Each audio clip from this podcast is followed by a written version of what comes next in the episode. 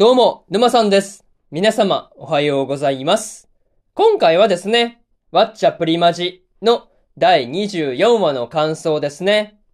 こちら、語っていきますんで、気軽に聞いていってください。というわけで、早速ですね、感想の方、入っていこうと思うわけですが、まずは一つ目ですね。最高のプリマジは、というところで、5人でセンターをするっていうことを聞いた、まあプリマジの運営サイドの話が出てきていたわけなんですが、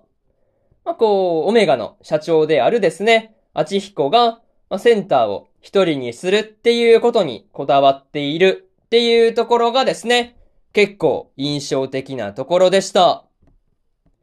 また、アチヒコがですね、まあ、華やかなステージと笑顔の裏で火花が散っているっていうことこそがですね、まあ、プリマジの真髄であり、まあ、こう、観客の望んでいることだっていう風に言っていたわけなんですが、まあ、それにヒューイとフェスリダがですね、ま反対の立場を取っているっていうところもですね、なかなか面白かったところではありますね。まあ、でも、アチヒコの観客は自分の推しがセンターを取ることで優越感を得たいっていう風な言葉も言っていたわけなんですが、ま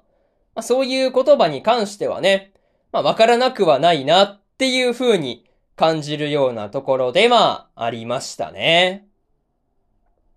まあ、とはいえ、プリマジの運営サイドもですね、アチヒコとフェスリーダーとの間で、まあ、ちょっと、こう、溝があるっていう感じがあったわけなんですが、まあ、これが後々にね、どういう風に影響してくるのかっていうところは結構気になるところではありますね。まあ、そういうところで、まず一つ目の感想である最高のプリマジはというところ終わっておきます。でですね、次二つ目の感想に入っていくんですが、本番前から盛り上げるというところで、祭りたちがまあ、本番前からプリマジを盛り上げようと、まあ、メイクアップをしてからですね、まあ、ロビーに出てきていたわけなんですが、まあ、それで観客もですね、大盛り上がりだったっていうところで、まあ、本当にいい方向に転がっているなっていう風な感じでしたね。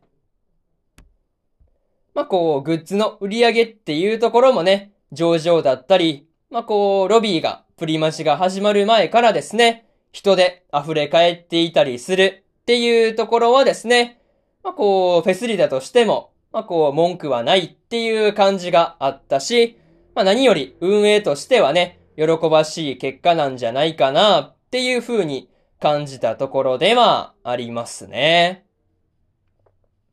また、祭りがですね、エキシビションは、まあこう、いつもと違うっていうところからね、まあ、観客とも一緒に盛り上がりたいっていう風な考えを持っていたわけなんですが、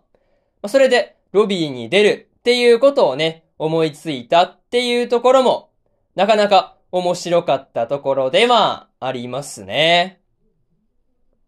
まあ、にしてもね、本番前にロビーに出てくるっていうことで、まあ、こう、運営から怒られるっていうことで、まあ、チムムが、まあ、ちょっとこう、嫌がってるというかね、まあ、そういうところがあったりするっていうのもね、見ていて笑ってしまったなというところではありますね。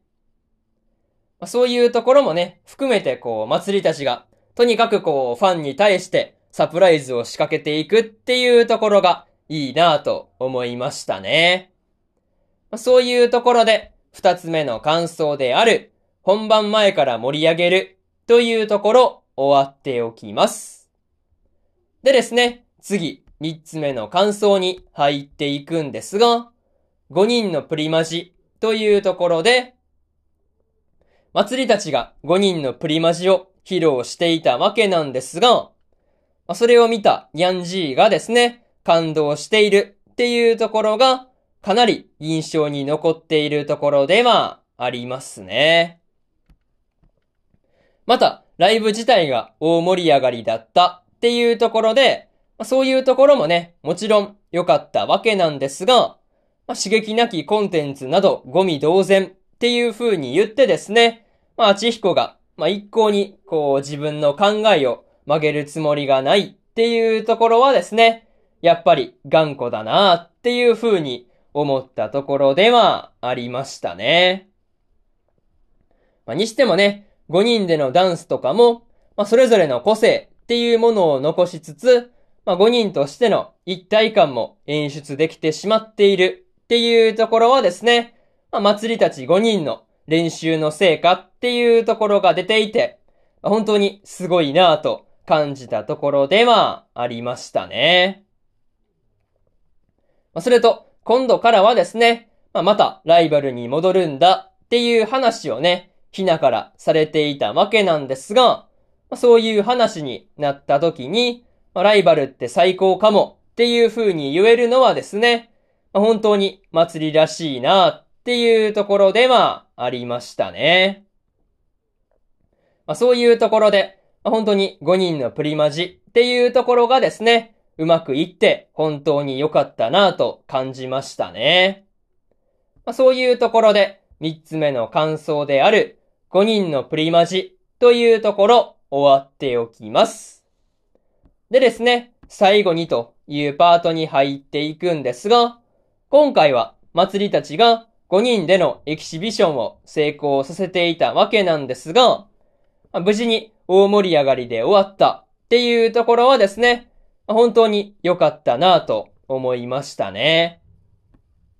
また、そんなプリマジの裏で動いている運営側もですね、次はどんな手を使ってくるのかっていうところで、そのあたりが色々と気になってしまうところでした。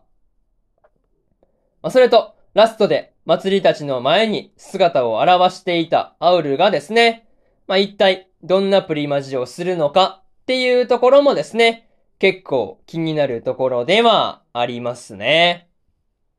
まあ、とりあえず次回からの話では、アウルが、ま、どんなこう、思いでプリマジをしているのかっていうところで、まあ、そこに注目しておこうと思いますというところで、今回のワッチャプリマジの第24話の感想ですね。こちら、終わっておきます。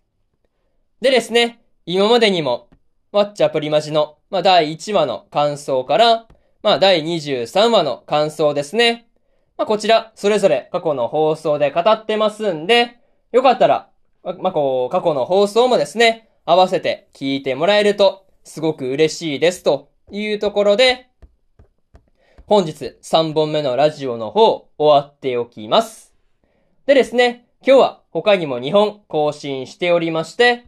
怪人開発部の黒いつさんの11話の感想と、スローループの第12話の感想ですね。この2本更新してますんで、よかったらこちらの2本も合わせて聞いてみてくださいという話と、